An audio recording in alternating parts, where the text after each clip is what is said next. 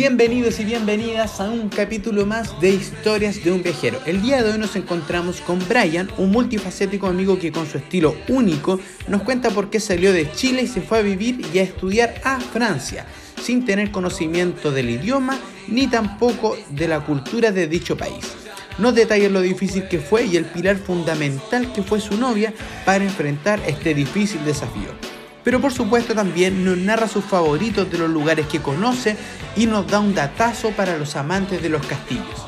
Sin más preámbulos, aquí comienza un capítulo más de Historias de un viajero.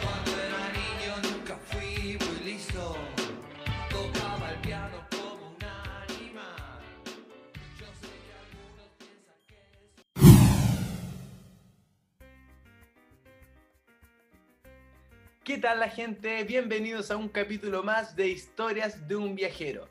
El día de hoy me encuentro con un amigo que se encuentra actualmente viviendo en Francia, específicamente en la ciudad de Toulouse.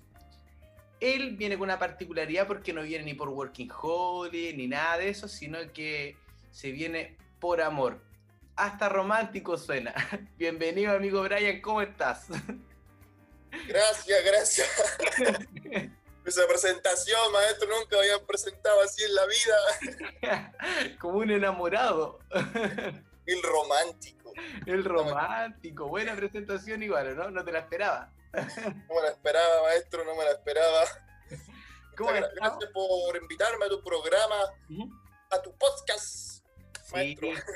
Sí, es que tú igual eres eh, casi uno de los primeros amigos que salió de Chile prácticamente. Entonces igual valía la pena ahí el conversar por qué saliste. Porque igual es un motivo poco usual por lo general, al menos en este podcast. Sí, pues maestro.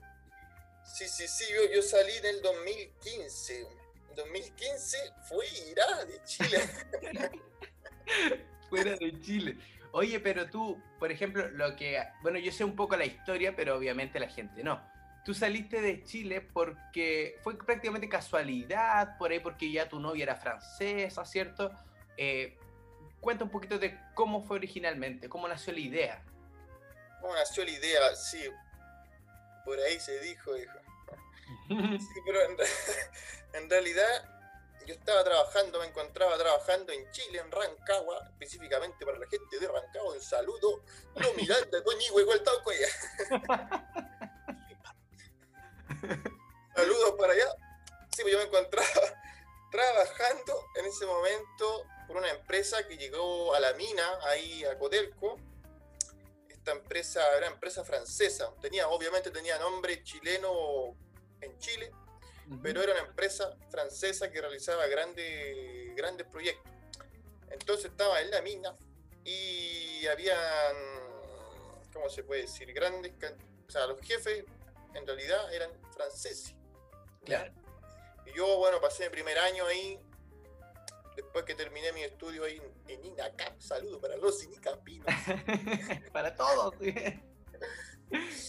Em, y claro, y después de eso llegó una niña francesa afuera, llegó una, una, muchacha francesa que venía por, porque acá se hace harto en Europa que, que los estudiantes, e, ella había terminado su estudio me parece, y era un contrato que te permite salir por un año a, un país, en este caso de Sudamérica, y ella fue por un año, un contrato por un año, y allá no, la conocí, allá la conocí. Pero el de ella era un intercambio laboral, ¿cierto? No tenía nada que ver con estudio ni nada. No, en realidad, a ver, no, yo creo que si me acuerdo bien, ella había terminado su estudio, pero después buscaba pega, pero hay una, una especie de contrato que te permite salir al extranjero, en este caso a Chile, y había postulado a, me parece, Argentina, Chile, no sé si Uruguay, y le salió una peguita ahí en Chile, porque había una empresa francesa en ese momento que era, que se llama acá Vinci, y, y, ya, pues le dijeron, la tomamos por un año, y así que ella llegó, era como su, si no me equivoco, su experiencia, su primera experiencia laboral había hecho sus prácticas porque había terminado su estudio. Y era su primera experiencia laboral y llegó allá a Chile. No sabía nada, ¿dónde se metía? no sabía nada.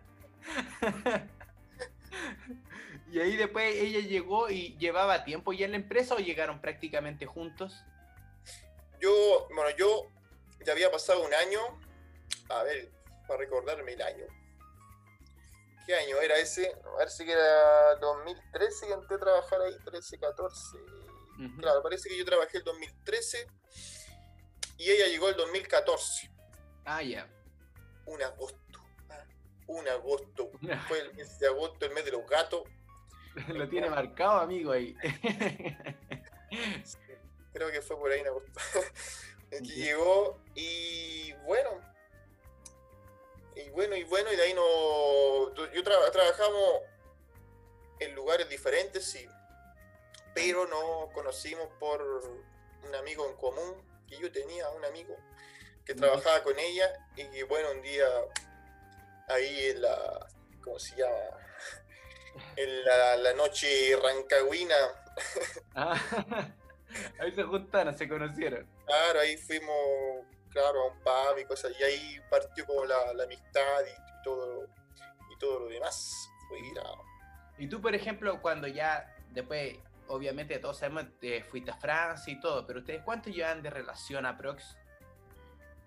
Claro, eso fue como, yo creo que ya un año y un poquito, un año, claro, un año y unos meses cuando se tomó la decisión de venir a Francia. Porque, como te digo, llegó en, agosto y no tardé mucho tiempo en tuya, mía, para mí, para ti, hacer la jugada ahí en el medio campo. Pase al vacío, dijo. Y quizás en septiembre, no sé, empezamos a conocernos, a salir. Y se empezó a formar una relación que después, eh, claro, partió, a ver, después el trabajo se terminó en el 2015. Para mí se terminó por ahí en abril, si no me equivoco. Ya nosotros llevamos como un año casi de, o no, de relación, o íbamos todavía no. Llevábamos unos cuantos meses, no me acuerdo bien y después la empresa eh, dejó, la, dejó el país porque el proyecto se terminó. En otros detalles ahí, bueno, el proyecto se terminó y, la empresa, como era francesa, se fue del país. Se fue y ella quedó ahí, ¿qué hago? O busco pega en Chile o vuelvo a Francia y se terminó la, relación. Uh. Uh, el público dice, uh, todo junto.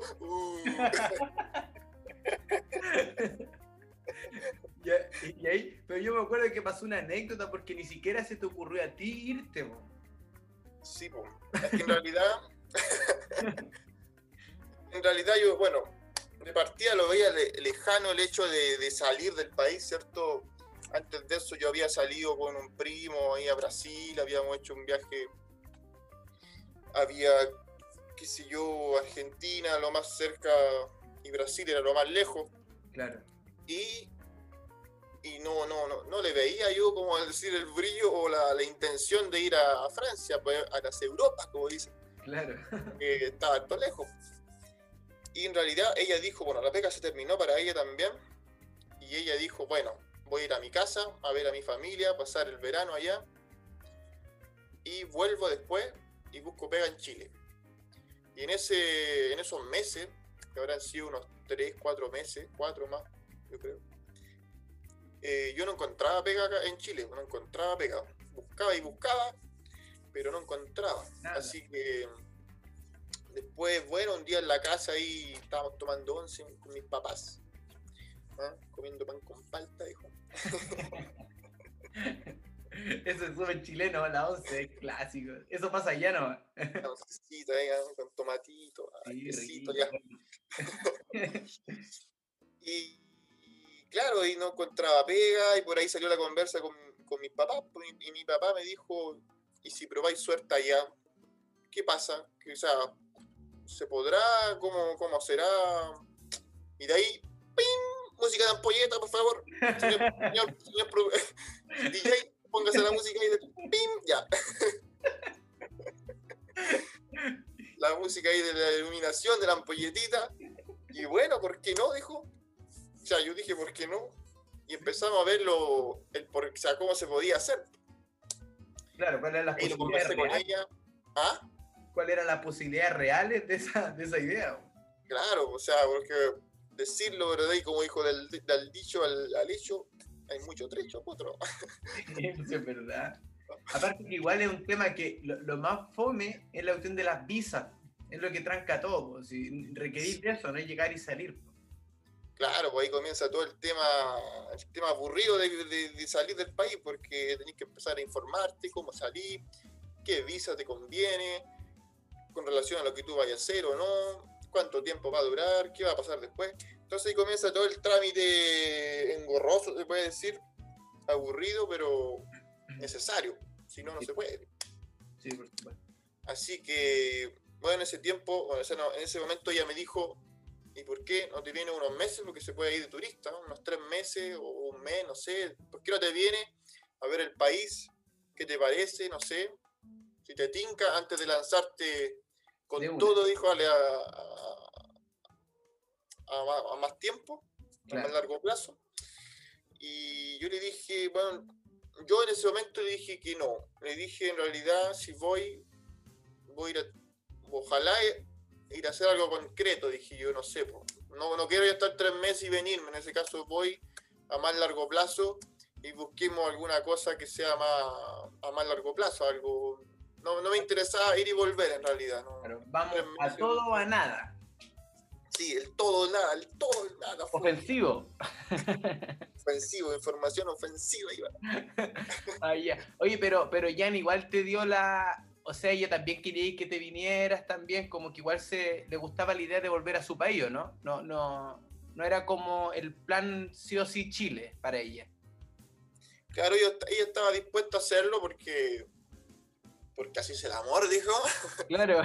para los románticos que nos escuchen, así es el amor romántica. romántica. y, a, oye, y a la final, este, tú ella se vino por tres meses, acá supuestamente a Francia, ¿no? ¿En qué momento? allá? Es que me perdí en la parte, pues tú después viajas, pero ¿con qué visa? Ahora sí. Sí, bueno, pues ella, claro, ella terminó su pega, viajó a su país y supuestamente iba a volver después de las vacaciones de verano de acá de Europa a buscar pega a Chile, pero yo en ese tiempo no encontré pega y dije, bueno, al final se tomó la decisión, intentemos, vamos, bueno, ella se quedó allá nomás en Francia, no, no vino para acá a buscarme.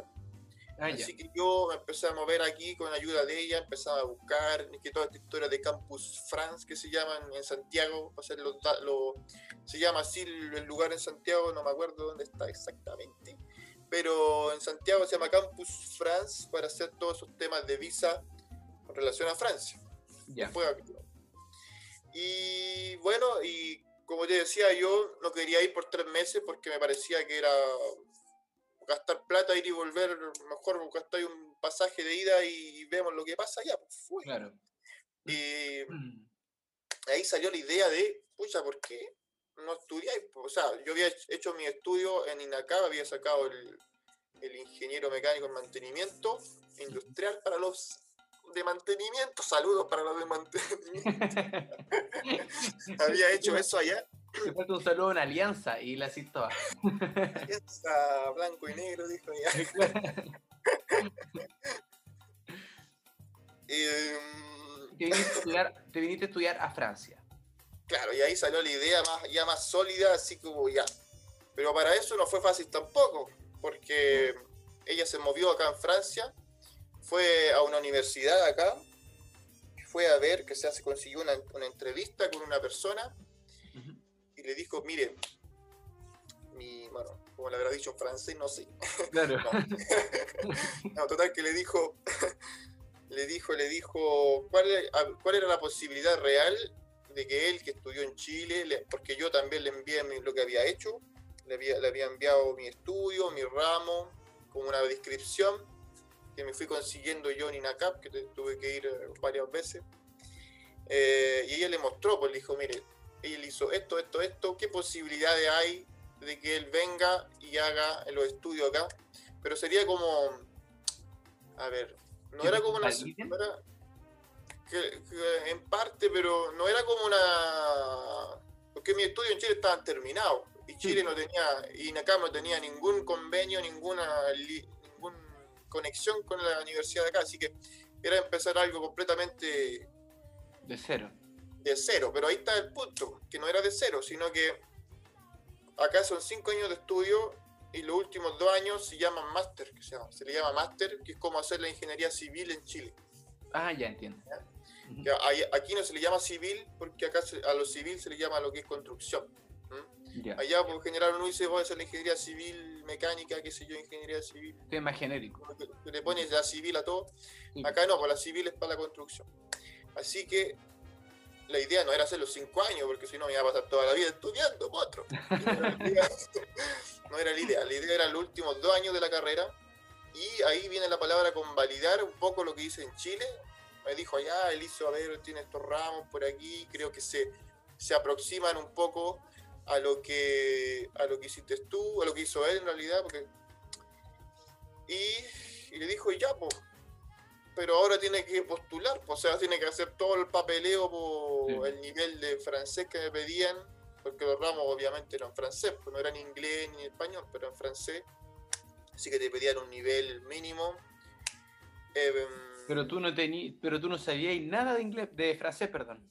No, nada. Solamente sabía la creme de la creme nomás que era, era un comercial que había. y entonces, eh, tuviste que estudiar antes, o sea, con ya no sé cómo, tuviste que estudiar, prepararte para recién empezar a estudiar, de nuevo. Sí, ah, correcto, maestro, que yo llegué, en realidad para venir a Francia, en realidad, me salté un paso, en realidad. ahora, que, ahora que estamos en detalle, me salté un paso. En realidad, yo, claro, igual me vine como estudiante para acá. Me vine como estudiante, pero me vine a estudiar francés. Que en el Campus France, como hablábamos anteriormente, habían ciertos institutos de francés que tienen convenio para hacer ese, cuento de irse con visa de estudiante para allá. Y me recibió un instituto de acá, de francés, y me dijo, ya, pues, lo tomamos, tiene que hacer tantas horas de francés. Y eso fue, claro, yo empecé, yo llegué el 2015 y de ahí claro, llegué el 2015 en octubre y como que el curso ese de, francés lo empecé en noviembre. Ya. Empecé con un francés intensivo, porque yo tenía nivel. No tenía nivel, no, Hablamos de nivel, no tenía nivel. claro. ¿Y cuánto tiempo estudiaste al final? ¿Inglés y el intensivo full? ¿Cuánto tiempo fue? Claro, el francés intensivo ahí. Ah, perdón, es francés. fue. Es que hay también un, un cuentillo, un cuentirijillo, porque ellos te mandan una prueba al correo. Yo estaba en Chile para ver más o menos qué nivel tenés tú, para saber de dónde partís, pues, si partís de cero, porque hay nivel. El famoso diagnóstico. la prueba de diagnóstico. ¿ah? La prueba de diagnóstico te hicieron. Claro. Porque hay niveles A1, A2, B1, B2, C1 y C2. Pues ya C2 ya soy casi nativo. Ah, ya yo estaba a uno, se puede decir, a uno, pues, comenzando. Cuando comenzáis soy a uno. Entonces me mandaron la pruebita esta. En realidad la hice con, ya, con, con mi, con mi pareja, mi polola francesa. O sea, me dijo, me, ayudó, me orientó. Pero esa orientación quizás fue mucho porque me pusieron nivel A2. Como que partía del A2, no de la 1. Te sopló la prueba, ¿qué te, qué te orientó? una pequeña orientación por, Skype, dijo, porque ella estaba en Francia, yo estaba en Chile. Claro. Y, y claro, y después yo cuando en realidad los cursos reales, cuando estaba en Francia, en realidad no cachaba nada, porque todo había un pequeño nivel que yo no lo tenía y se dieron cuenta que no lo tenía. Y ahí un, un quilombo, dijo, se armó un quilombo, porque un pequeño quilombo, porque supuestamente yo había pagado para hacer, para tal, había a ver, pagar para comenzar de a dos por, me parece que eran seis meses. Era como, porque hay curso intensivo y extensivo. El intensivo es de luna a viernes, por lo general todas las mañanas, como cuatro horas cada día. El extensivo son como dos días a la semana. No sé, en total cuatro horas por semana, algo así. Yo estaba para el extensivo, partiendo de A2, pero yo no tenía la dos, fuera. y entonces se dieron.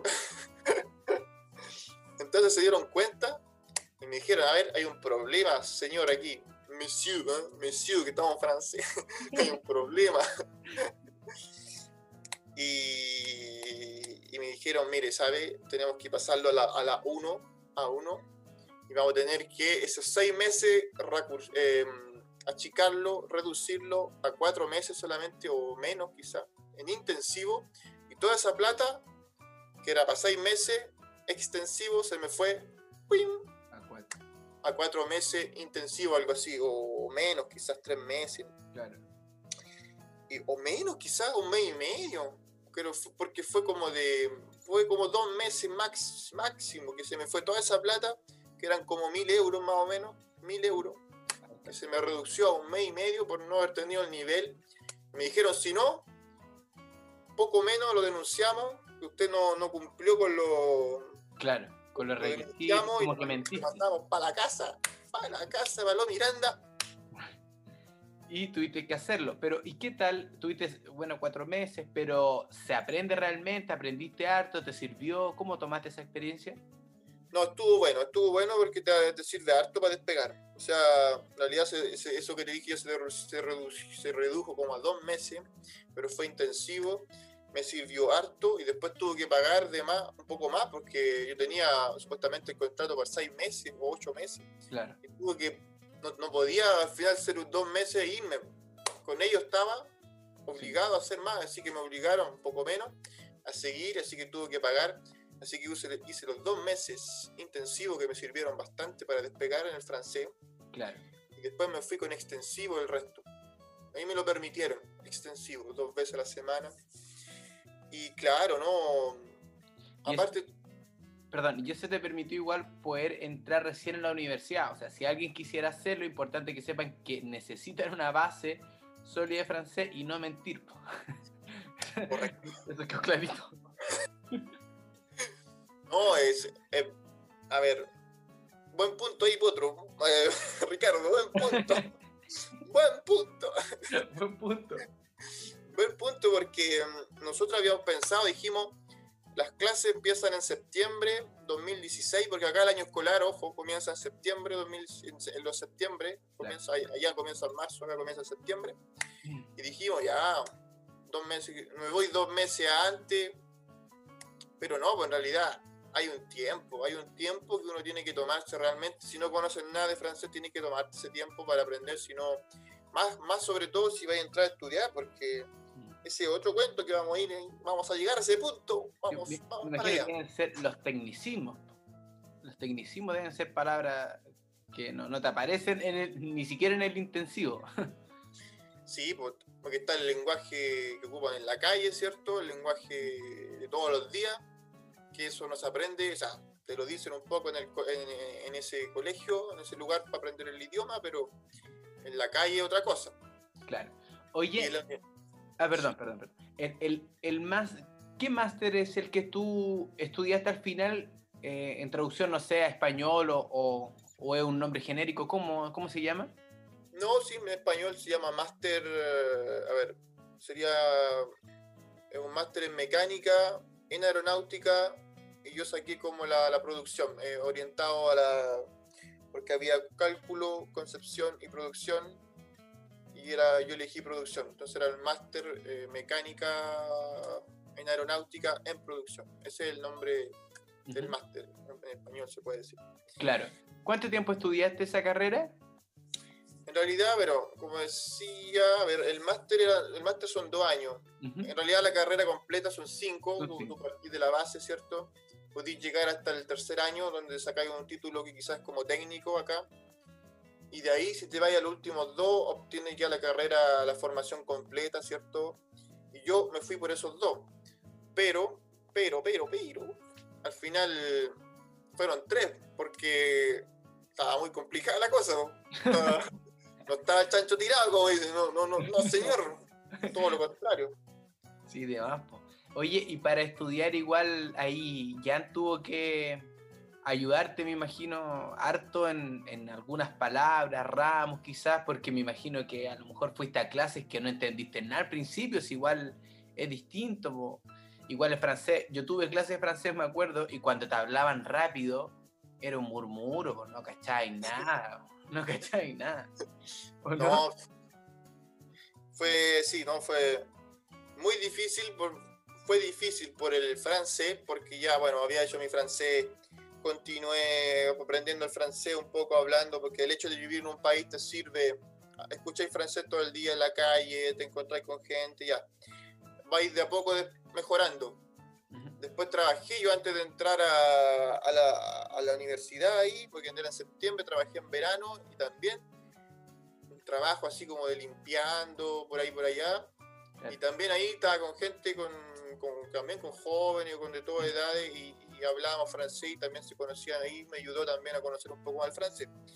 Después, claro, llegó el, el momento de las clases y ahí el nivel de francés también pues, estaba pillado porque el profe hablaba una rapidez, a su rapidez, con palabras técnicas además de, de mecánica, que sacaba palabras, qué sé yo, ¿ah? y iba a su rapidez. Y ahí yo estaba perdido. Primer día perdido, bueno, por mucho tiempo, en realidad perdido por mucho tiempo. Y lo otro era la dificultad que había en el cuento, era una dificultad que no, no la esperaba para nada. O sea, no les paraba el, salto de irse a INACAP a la universidad acá, no, no, no, es, aconsejable, digamos, porque eh, acá es como mucho cálculo, es como orientado mucho a la matemática, el cálculo, al menos donde me, donde me metí yo, y no era nada con lo que me habían hecho allá, pues, o sea, había una, una diferencia bastante grande. Quizás si hubiese estudiado, no sé, pues, en una universidad estatal en Chile, podría haber sido menos el trecho. Claro pero me fui a meter a, la boca del lobo. pero bueno. Y claro, como decías tú, Jan, mi pareja fue fundamental, pues del principio al final, porque, porque pasábamos todas las tardes, todas las tardes estudiando. Yo llegaba mal, porque no cachaba nada. Y aquí es que hice una técnica yo, hice una técnica, maestro, dato, ¿qué te doy? Y te ponga música de dato, bueno, un dato que dice que en realidad, no sé si, bueno, es aconsejable, más o menos, más o menos, porque en realidad, ¿qué es lo que hacía yo? Grababa las, clases, pero con audio, con el, ponía el, claro, la, grabadora del celular, siempre más o menos me sentaba adelantito y grababa, grababa toda la clase, y después llegaba en la tarde y con Jan, con mi, con mi polola, mi pareja, llegábamos a revisar esas, esas grabaciones, era un trabajo doble, porque yo no había agachado nada, tenía el cuaderno con, las, con las cosas anotadas, por no decir anotadas, y, y, empezamos a escuchar los audios, a ver qué dijo el profe, no sé qué, y ella como tiene, bueno, ella, ella hizo su estudio acá y tiene su conocimiento, así que ah. se ubicaba bien, pues se ubicaba bien, a pesar que no era su su, ¿cómo se llama? Su área. Su área, pero se ubicaba muy bien, pues sabía la matemática y todo lo que lo... Ya sabía, me ayudó. te podía ayudar, pues claro, te podía demostrar ahí el camino de, cómo era. Aparte ella era como que tomaba las clases también, pues si la escuchaba, veía lo que tú escribías, y, o sea, iba al tanto igual que tú. Exactamente, si fue de principio a fin, si fue yo creo del primer día o quizá no sé de cuándo se me ocurrió la idea de grabar las clases, que fue casi instantáneo. Yo creo la primera semana ya de ahí para adelante tengo todas las clases de todos los ramos de los tres años que pasé. Eh, porque siempre había algo que no se entendía y siempre yo en lo personal soy, o sea, el fin de semana era, era seguro, de la mañana temprano hasta la noche tarde yo estaba dándole para poder intentar así como atrapar ese, ese retraso que tenía, que era enorme, que no podía. Y esas grabaciones me sirvieron mucho, ya al lado, ahí escuchando, a ver, esto se hace así, cómo le podemos hacer. Ahí abriendo la cabeza, la cabezota, ahí como abriéndola. Y ahí te das cuenta que la cabeza da. Si, si uno quiere, da, pero hay que, hay que... Es un músculo. Es un músculo, hay que darlo, hay que forzarlo, hay que llevarlo al límite, dijo Sí, y lo hiciste, de hecho, bueno, la, suerte es que tú ya terminaste tu carrera. Al final te titulaste. Sí. Ya. Y salió Peguita, salió Peguita, amigo. Salió Peguita nomás. Estamos celebrando. Ya era hora, saquemos la cerveza, digo. Llegó el momento, todo sacrificio, hoy día ya encontró los frutos. Señor, todo sacrificio tiene recompensa, dijo. Sí, pues sí, es verdad. Oye, tú ya ahora ya llevas cinco años en Europa, pues ya, yo creo que ya eres, no sé, ya te impregna harto con los franceses, ya sabes cómo es su cultura, todo eso. ¿Cómo conllevas eso? Porque igual ambos sabemos que el latino es más revoltoso, le da más vuelta, le gusta más la joda, si se quiere, bueno, como soy tú. Como somos nosotros, los grupos de amigos que somos, pero, pero en Francia, eh, no sé si te falta eso, o es parecido también. ¿Cómo, cómo lo ves tú? Sí, aquí el DJ, póngame, dime si soy latino. Eh. Rancagüinos ahí, saluda al Ursula, gran bailador del latino. Bueno, si nos está escuchando en algún momento. claro. Eh, en realidad, claro, son culturas diferentes.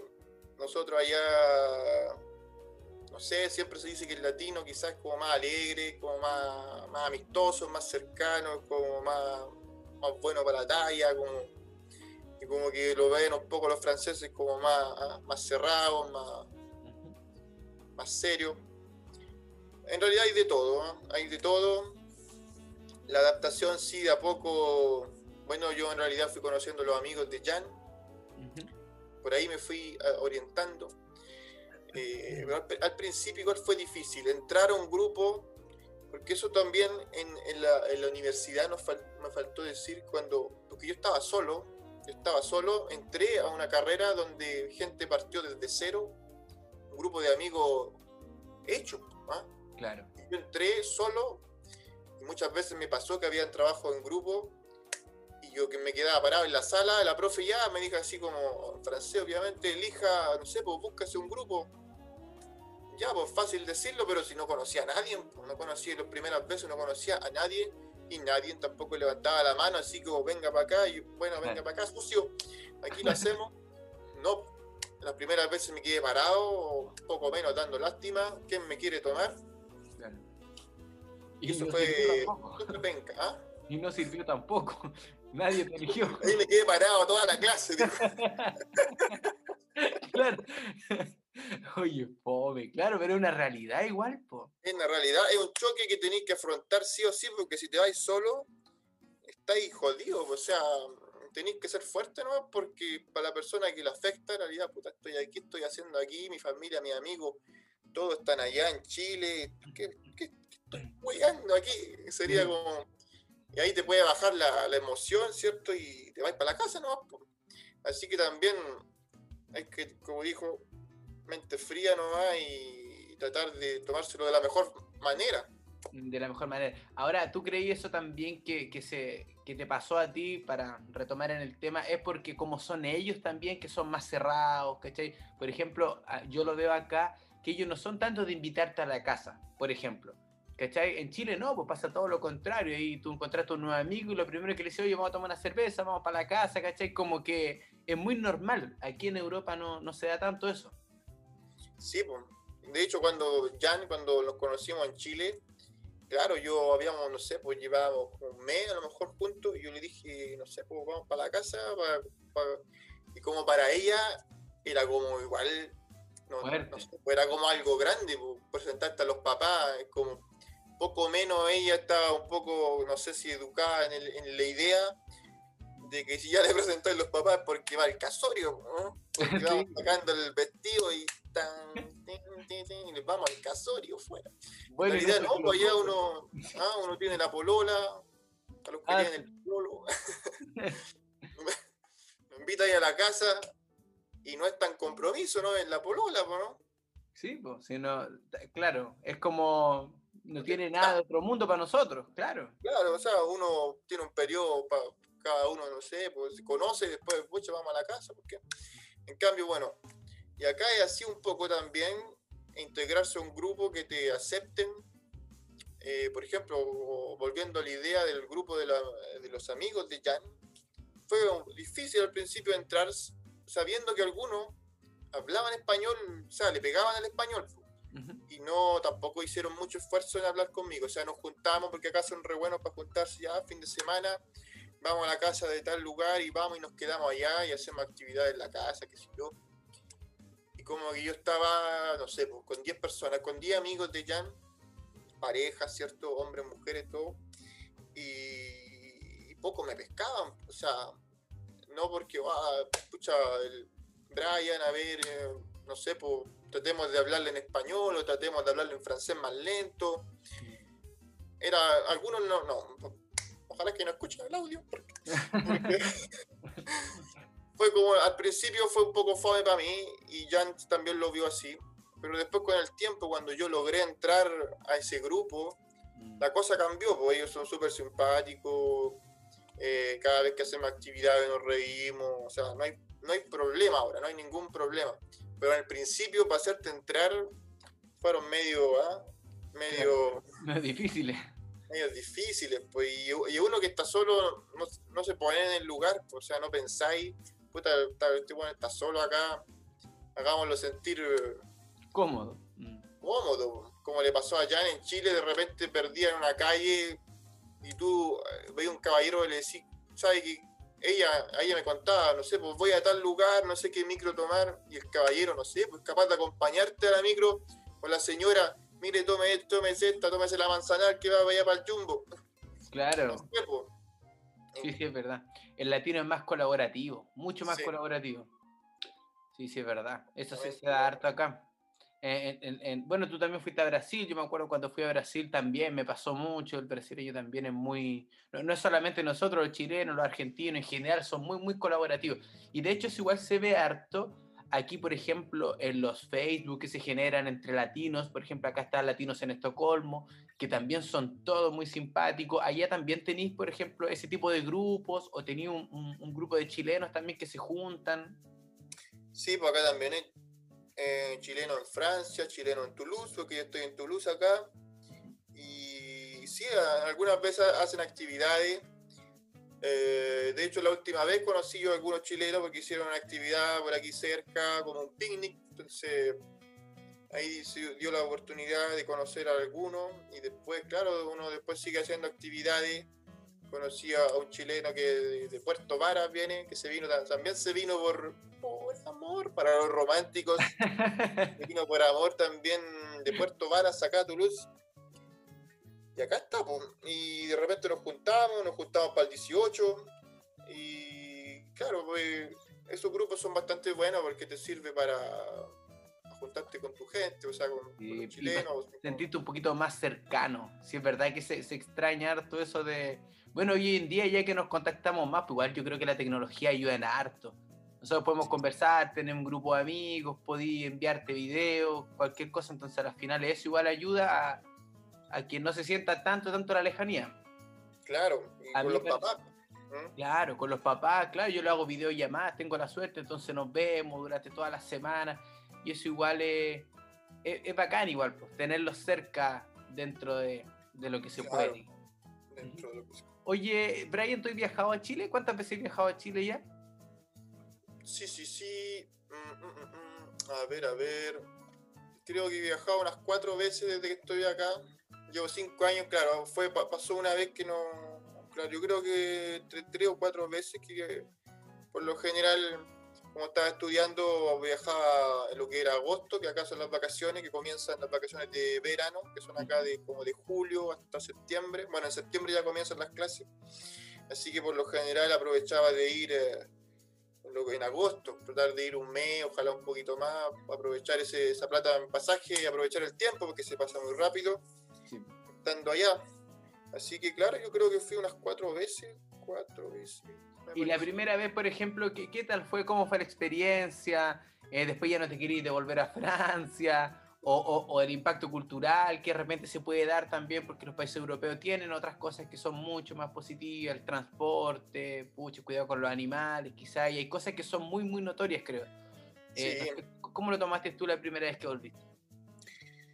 Eh, bueno, más que nada por, la, bueno, la familia, lo principal, los amigos que uno lo, lo extraña y estar allá, claro, uno está contento de compartir, salen los asados y otras cosas, la cerveza fuera y el vino.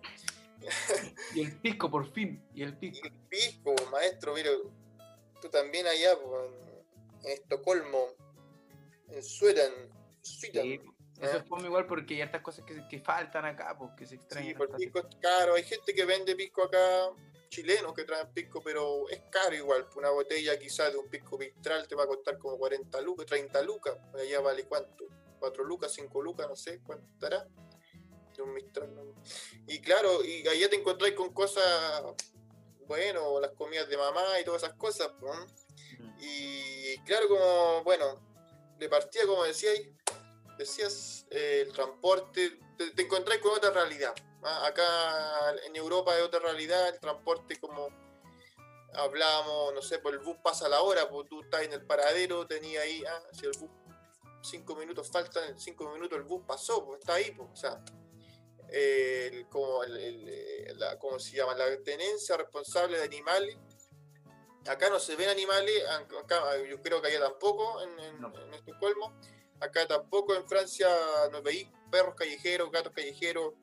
Cada uno tiene su animal, pues, o sea, si lo vais a tener, eh, lo vais a tener, pues, y, lo sacáis en la calle con correa, ¿cierto? Y, tiene toda esa, esa como cultura, si tu perro hace caca en la calle, vais con una bolsita y la sacáis. Pues.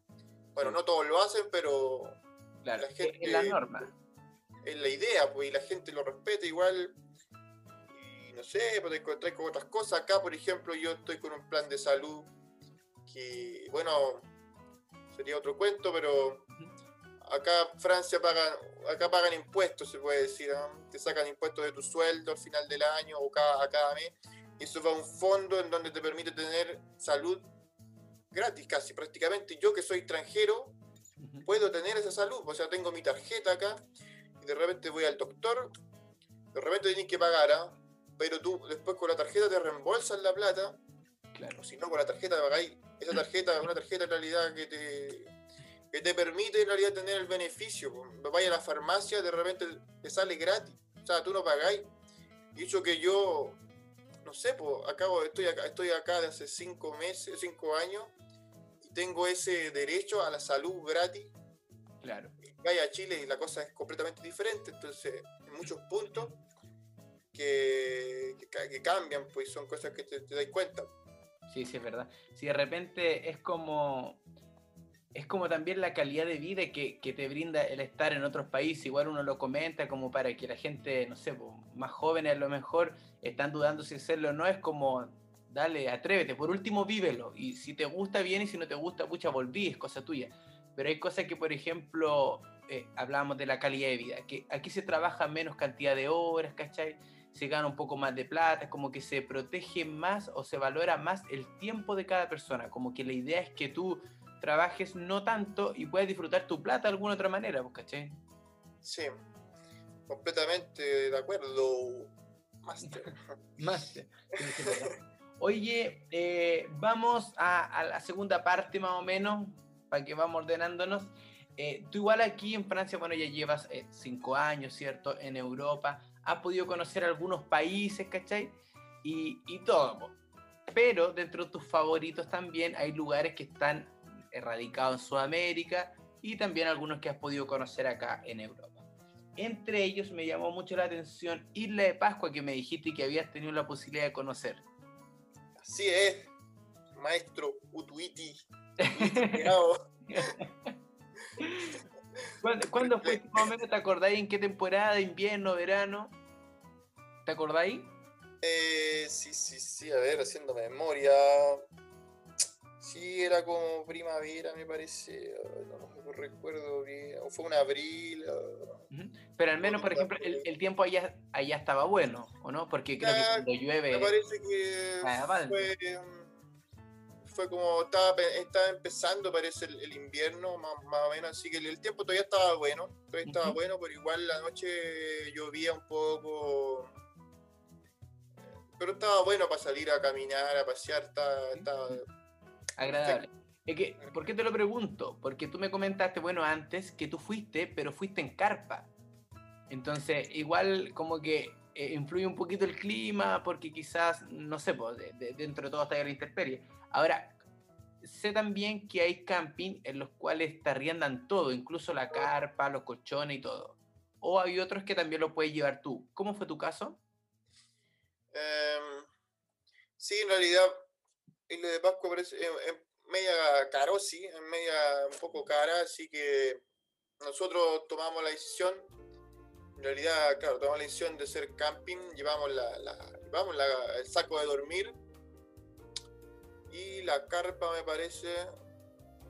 Algunos, claro, en el mismo camping, algunos podían arrendarla, arrendar carpa, pero sí los sacos, eso lo llevamos seguro, los sacos de dormir.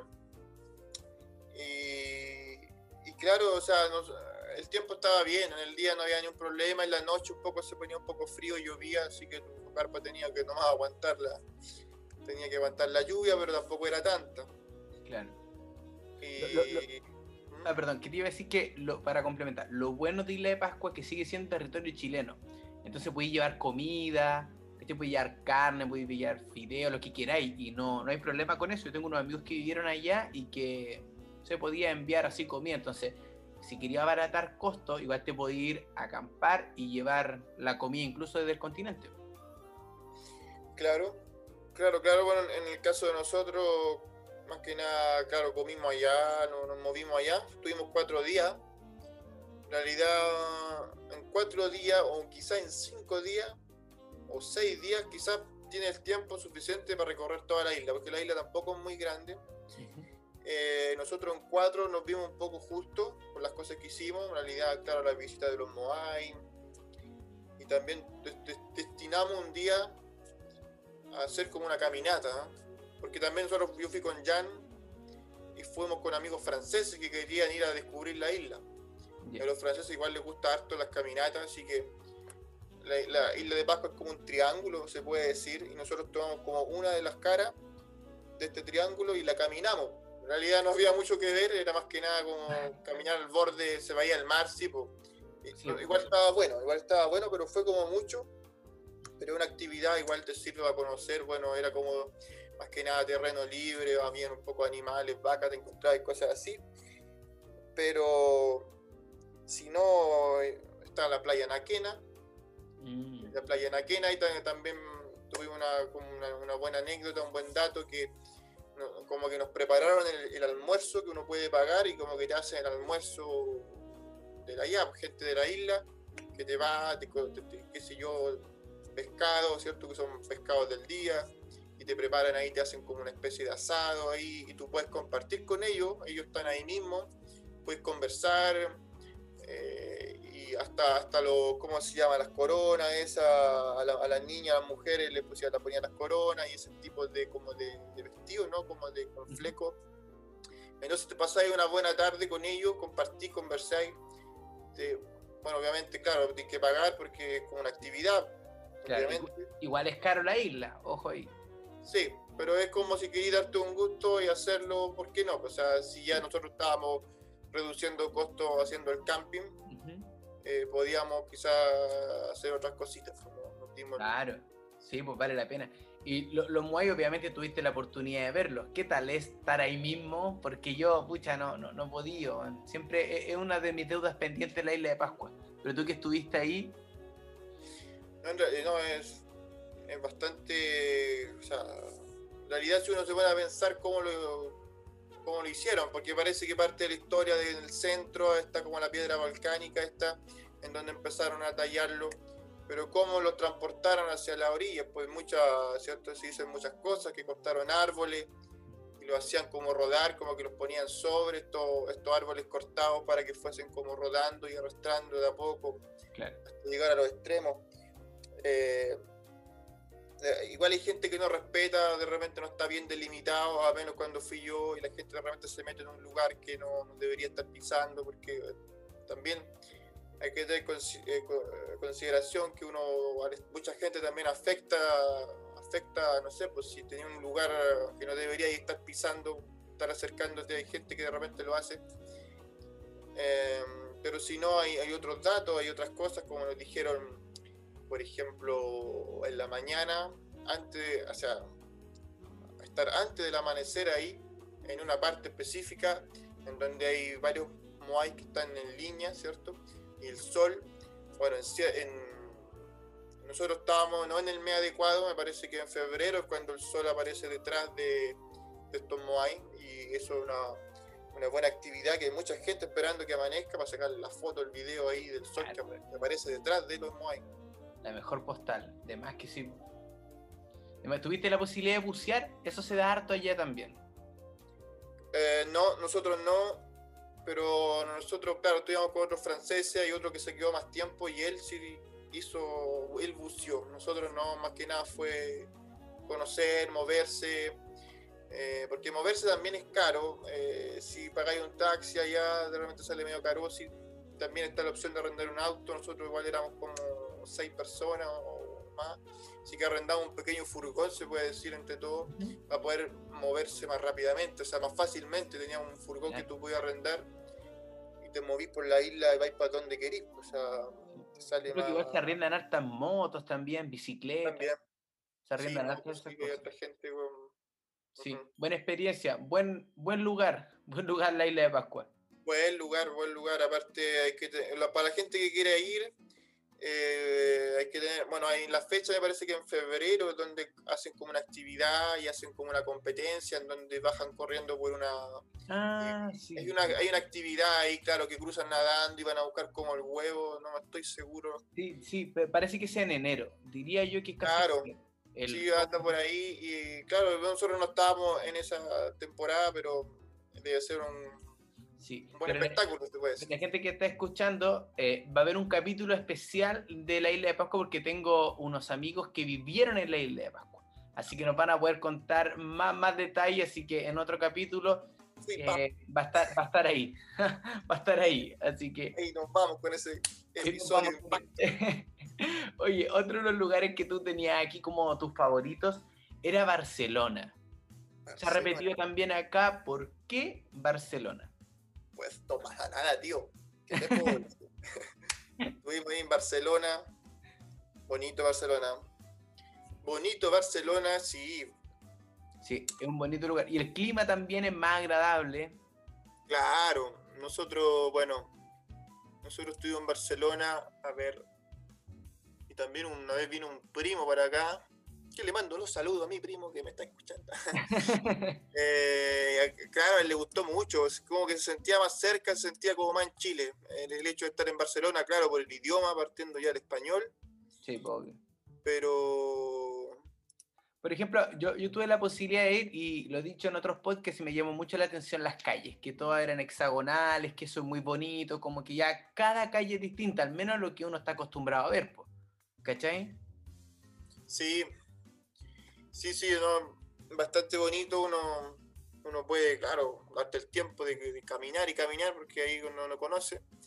Y entre caminar y caminar uno, uno ve estas grandes, ¿cómo se puede decir? Estas grandes construcciones, arquitectura, que uno puede ir apreciando, pero que no conoce mucho más.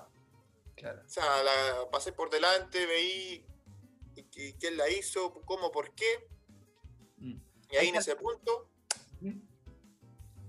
Ahí en ese punto nosotros, cuando estuvimos en Barcelona, encontramos un tour, ¿cierto? Para los que quieran ir a Barcelona, al menos a mí personalmente me gusta mucho. En ese caso era un free tour, así que uno lo voy a hacer, imagino que está la, la página en internet, uno se junta en un lugar, en una plaza con esta persona, y hay un grupo, no sé, bueno, ahora por el COVID no se puede hacer, no creo que se haga, pero cuando todo esto pase, eh, un grupo, no sé, de, ponte tú, qué sé yo, 20 personas, 15, 10, no sé. Entonces hay un guía que al final de este, de este, de este, de este ¿cómo se llama? este recorrido por Barcelona, de los lugares más, porque hay varios tipos de recorridos también, ¿eh? y, pero en uno de estos que tú elijas, eh, después del final, al final del tour, como es free tour, tú le das, ¿cierto? Lo que, lo que tú estimas conveniente, cómo te pareció, qué fue el trato, la información que le dio esta persona, porque para mí un free tour, eh, eh, o un tour en realidad, porque también hay tours que tú puedes, que realmente son derechamente pagados, que eh, la, idea de esto es, que tú conoces, porque tú, la persona te está contando cosas que pasaron, que en este caso en Barcelona, quién construyó algunas, algunos lugares como la Casa Mila, la Pedrera que se llama, o qué sé yo, la misma basílica, la Basílica de la Sagrada Familia, o la Casa Batló, y toda esa bonitas construcciones. Eh, entonces tú, el, ¿cómo se llama? Al punto que voy yo, el, el se me fue la onda. de la casa Batlo. Claro, la persona que hace el tour te cuenta lo que quién la construyó, por qué, o sea, qué pasó ahí. Entonces tú ya te haces una idea, pues como que te metes un poco en la historia eh, y te haces un poco la película, porque si no, si no haces el tour, bueno, pasas por fuera y ves la, la, la, casa solamente y, es bonita y todo, pero no sabes, ahí hasta ahí no me llegaste. Entonces el tour, esa es la gracia para mí del tour. Sí, sí, ¿verdad? ¿Tuviste la, la, posibilidad de entrar a la casa Batló? No, ahí estuvimos por fuera. Ahí estuvimos por fuera porque era un tour, claro, y había que pasar. Pero, por ejemplo, si uno por fuera la mira, uno, bueno, claro, tiene bonitos colores, pero en realidad tiene un significado. Ahí la persona nos dijo, por ejemplo, el que nos esté escuchando ahí, vaya a Google Casa Batlo. Ya, ahora ya, vamos, tenemos la casa al frente. y, y por ejemplo, en el techo, uno puede ver, y el techo, en final, el techo representa como un, un, dinosaurio, ah, un dragón. Son como las escamas de un dragón. Es como si un dragón estuviera ahí posado, se puede decir, en el techo de esta casa. Porque la, el techo lo hizo en esa función que parecen escamas de un dragón. Ah, ya, ya. Esa es como la, la temática del, de, de, la casa, digamos. Entonces el, el, guía turístico te cuenta esas cosas, te dice, mire, Aquí, en este caso, estamos hablando de Anthony. Anthony Gaudí. Gaudí, sí, el creador. El creador. Estamos hablando de él, que la idea, claro, se, basó en eso. Bueno, ahí más detalles no tengo, pero se basó como en la idea de un, dino, de un, de un dragón arriba. Después me parece que la casa en sí es como la, no sé, pues como la piel del dinosaurio y, y es como una historia, la persona hizo una historia al construir una casa. Esa persona en realidad como que tenía muy cercano a lo que era la naturaleza, le gustaba expresarla en su obra. En su obra. Sí, yo de antes, como tú me contaste que íbamos a hablar de eso, eh, me puse a averiguar y, y averigué sobre la casa Batló y, decía que, que, claro, porque era una, una, la persona, el dueño de la casa es el señor Batló y le dio así como plena libertad a Gaudí para que hiciera lo que quisiera en su casa. ¿Cachai? Pero no podía demolerla. Entonces él, de acuerdo a las cosas que tenía, como que armó tremenda, tremenda obra de arte.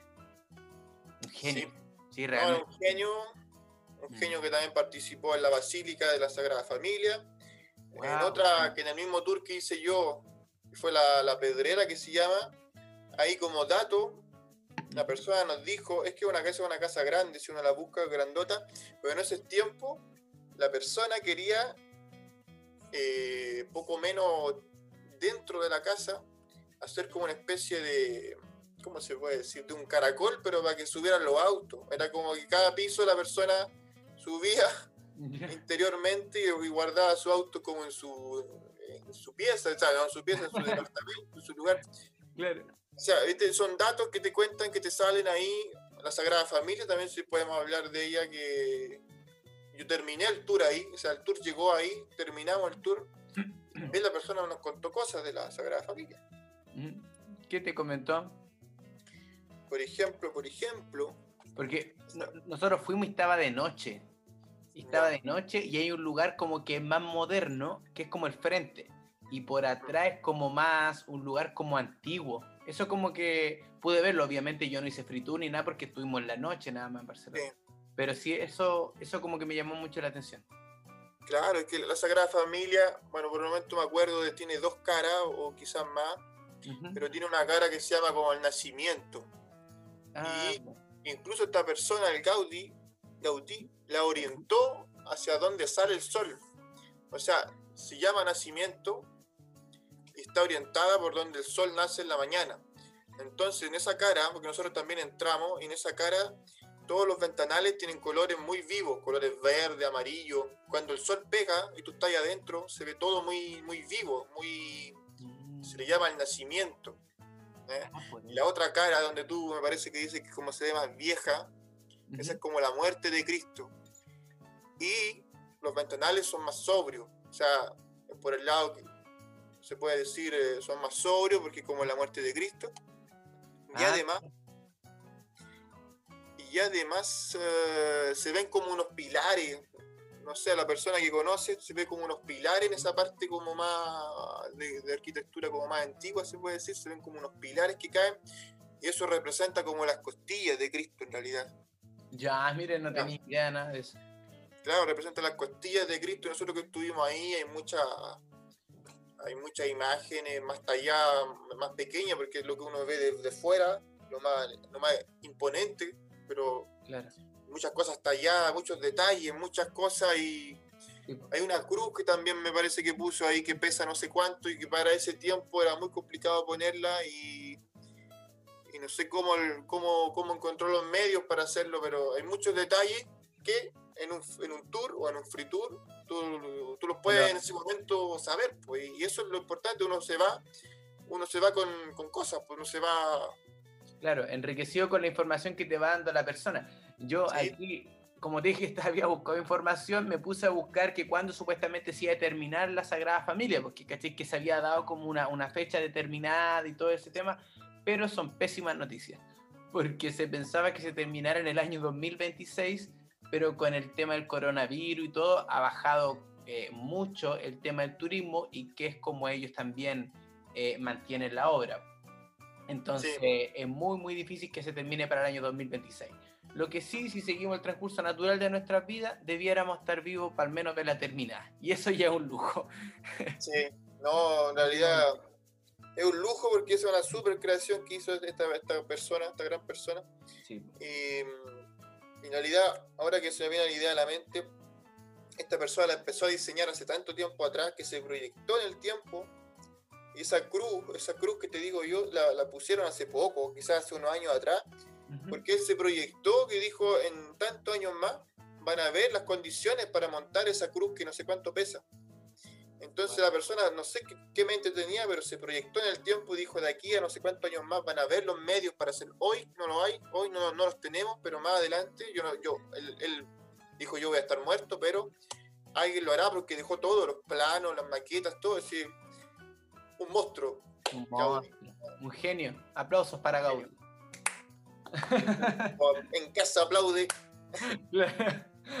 sí, un genio. Oye, otro de los lugares que también me, me, hablaste que era tu favorito era Italia, puntualmente Roma, que habías tenido la posibilidad de conocerlo también. ¿Por qué? Sí, señor. Ahí estuvimos en Roma. Roma, Italia. Bueno, ese viaje lo aprovechamos porque vino mi primo a verme acá a Francia. Así que estuvimos en Francia y después pasamos, ¿cierto?, a Roma, que está más o menos cerquita, tomamos el avión, no es muy lejos. Estuvimos ahí en Roma, en donde, claro, ahí está el Coliseo, el Coliseo romano, imponente el Coliseo, imponente, uno llega gigante, y ahí vuelve la idea del free tour, del, tour, porque... Y porque también hay otro punto, porque también lo, me parece que el primer domingo de cada mes es gratis, la entrada, hay algo ahí, los primeros domingos de cada mes me parece que es gratis la entrada para algunos sitios, algunos monumentos, así como Wow. Nosotros estábamos el primer domingo justamente, que debe haber sido el primer domingo de febrero, y, y eran gratis la entrada, pero el tour no era gratis, así que solamente pagamos el tour. Justo caímos. Claro, coincidimos que el domingo, claro, era gratis la entrada, pero no el tour. Bueno, el tour, y el tour ahí, claro, vuelve la idea de que te explican tu entrada y no sé, pues por esta entrada, no sé, pues entraba en ese tiempo que el emperador, no me acuerdo.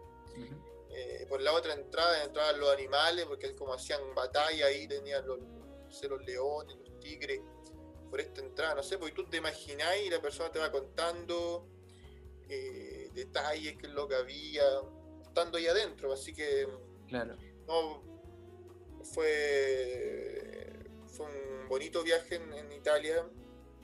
Enrique. Ah, bueno, mucha gente o no? no, es muy caótico. Yo me imagino como que debe haber mucha gente, lugar muy turístico, quizás como, no sé. No, es igual, igual había harta gente, sí. yo creo que como en todos los lugares, si uno va a la Torre Eiffel, yo creo que no hay día, no hay día que no esté, que esté vacía, porque ¿de dónde sale tanta gente? Siempre hay gente que quiere ir, que va, que bueno. Claro, nosotros por ejemplo estuvimos en la fuente de Trevi, ahí en Italia, en Roma, me parece, si no me equivoco, la fuente de Trevi, donde uno puede pedir un deseo. Ahí estaba lleno, porque la gente puede pedir deseo, así que tú lanzás la monedita y estaba muy lleno también de personas. El Vaticano también, tú puedes entrar y, visitarlo por dentro. Claro, e, e, eso, eso, igual es bonito el tema del Vaticano. Hartos comentan que hay harta, ¿cómo se llama? Como infraestructura, cosas culturales como bonitas, como esculturas y hartas cosas. Hemos tenido amigos que también nos han comentado todo eso, que igual es bien bonito, pero también muy, muy caótico. Claro, también mucha gente. Adentro gigante, igual, súper grande, y hay mucha, muchas, claro, figuras, hay muchas cosas de los antiguos papas, qué sé yo, cruces. Al final tenéis como una galería de cosas que por, a través de los años.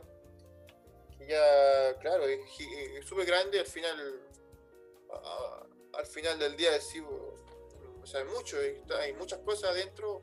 Claro. Eh, que vale la pena conocer a la final, si a la final son bonitos lugares. Oye. Claro, y, lo, y ahí lo otro punto hay en, en la comida también, pues la comida en, en, ahí comí la verdadera pizza. ¡Wow! ¿ah? Buen punto, muy bien. La pizza para los que tienen hambre. esta hora.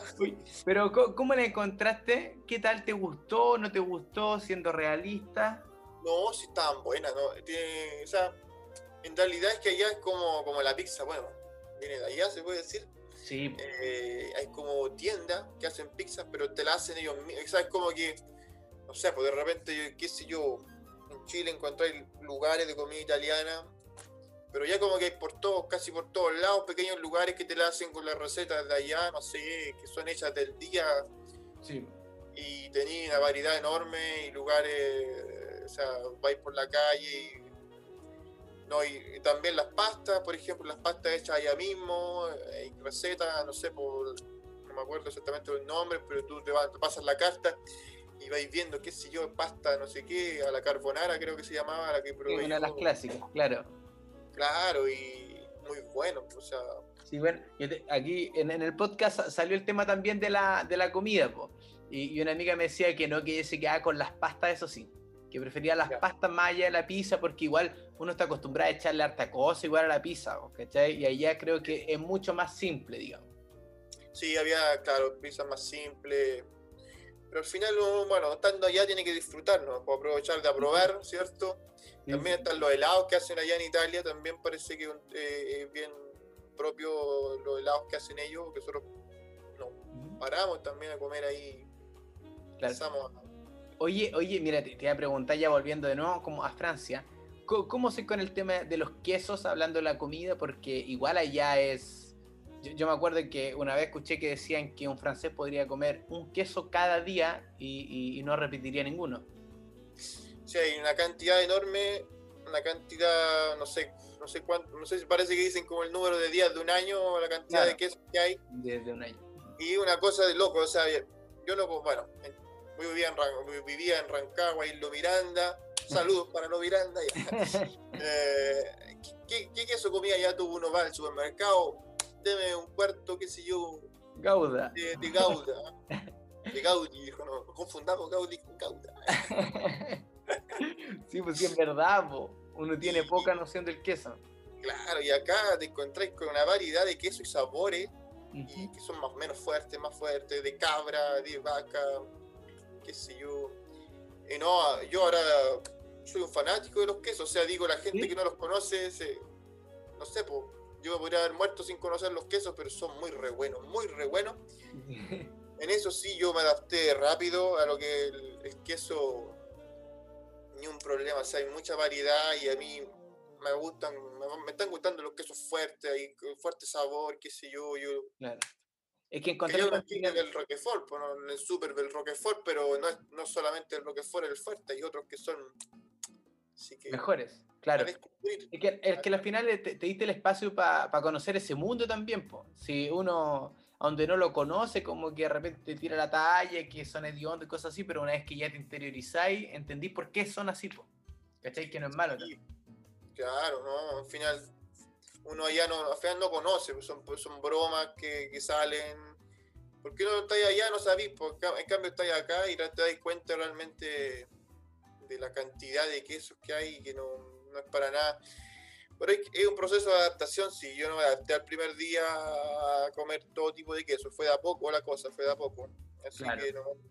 Se fue dando. Pero bien, aparte que ustedes son los. Bueno, ustedes ya como que te trato como francés. Pero allá en Francia igual es, la cuna de la gastronomía. O sea, es la reina madre de la gastronomía. Todo nace en base a una base oficial que es la francesa. Entonces igual tenía ese lujo de poder a lo mejor comer cosas más ricas y más, más refinadas. ¿Te has dado esos lujos? No, ahí sí, ahí.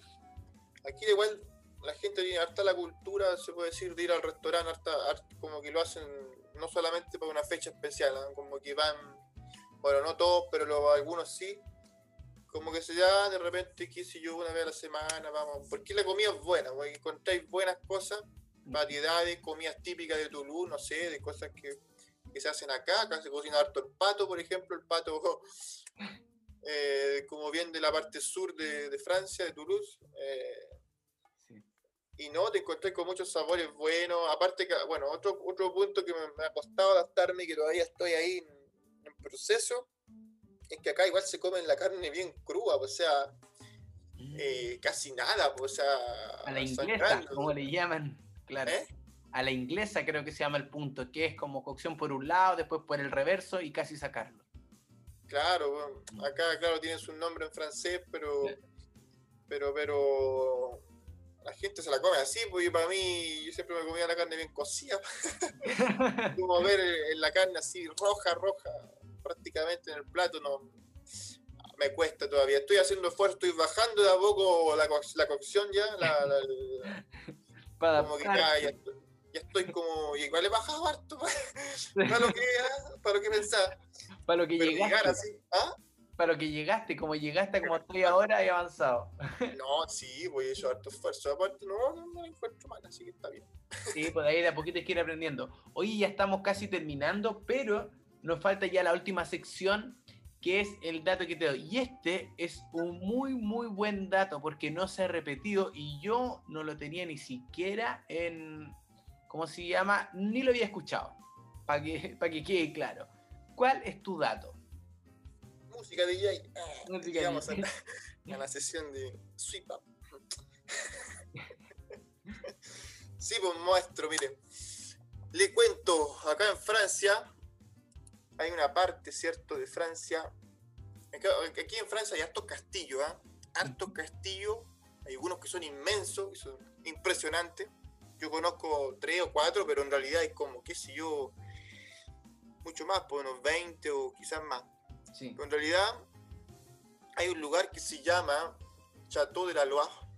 Se llama, bueno, que para buscarlo va a estar un poco complicado, pero se llama Chateau de la Loire, porque Chateau significa castillo. ¿eh? Castillo ah, ya. de la... O sea, uno puede hacer la traducción, pone castillo en Google Translate y Chateau. Y de la Loire, ¿por qué de la Loire? de la, ¿eh? no sé por qué de la el de la Loire es el nombre de un, como de un río que hay, un río bastante grande igual. Entonces estos castillos se llaman castillos de la Loire, castillo como del nombre de ese río, porque están ubicados, se puede decir, en el borde o muy cerca de ese río. En torno al río, claro. Claro, ¿y cuál es el dato que te doy? El dato que te doy es que hay muchas pistas ciclables, o sea, está hecho, la, la cosa está hecho para que tú, por ejemplo, si quieres ir una semana, eh, hay bicicletas que tú puedes arrendar o llevar la tuya, depende. Eh, y tú así un, un, recorrido, no sé, pues, decir vamos a hacer siete días de recorrido en donde tú vas con tus cosas, ¿cierto? Tu ropa, no mucho. Eh, y, tú vas recorriendo y llegas a un castillo, lo conoces, no sé. Y como en el camino, vas avanzando de a poco en tu recorrido, te puedes ir quedando en lugares que son habilitados para eso, o buscar otros, pagar otros, no sé, hay, hay opciones. Y al final tú te haces tu recorrido y ves conociendo castillos que son impresionantes, o sea, impresionantes. Algunos están al borde del agua, algunos están sobre el agua. Y ahí están, pues, o sea, ahí están duran en el tiempo y son, son impresionantes en realidad. Y un dato para hacer una actividad física también.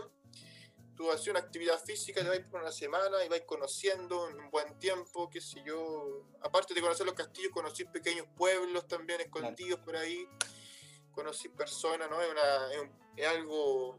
Pedazo de tour. Sí, no, es algo muy, muy bueno hacer. Sí, para los amantes de los castillos, que hay hartos, que hay hartos.